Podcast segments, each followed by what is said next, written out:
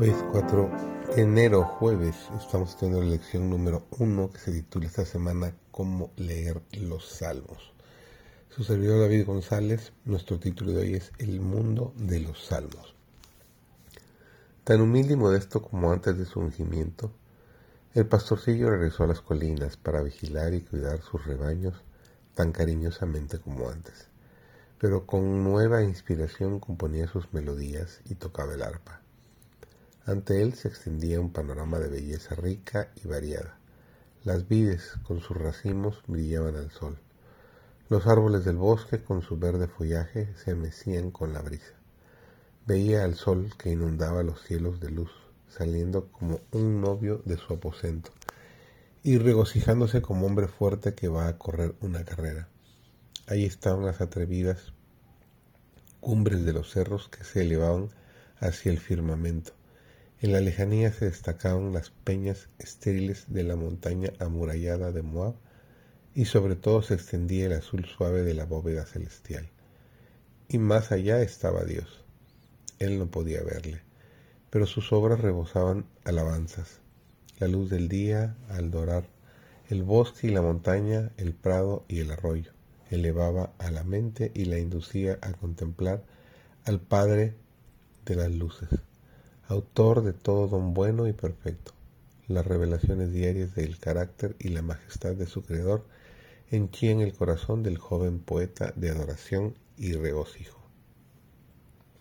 En la contemplación de Dios y de sus obras, las facultades de la mente y del corazón de David se desarrollaban y fortalecían para la obra de su vida ulterior.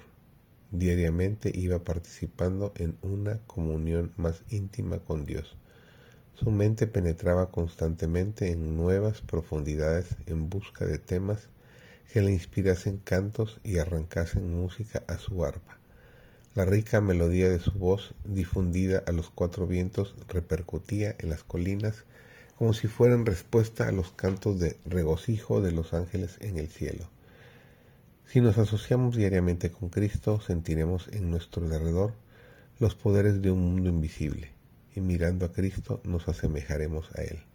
Contemplándolo seremos transformados. Nuestro carácter se suavizará, se refinará y ennoblecerá para el reino celestial.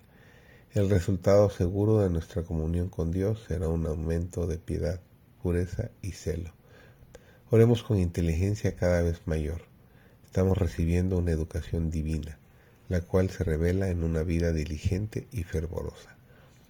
El alma que se vuelve a Dios en ferviente oración diaria para pedir ayuda, apoyo y poder, tendrá aspiraciones nobles, conceptos claros de la verdad y del deber, propósitos elevados, así como sed y hambre insaciable de justicia.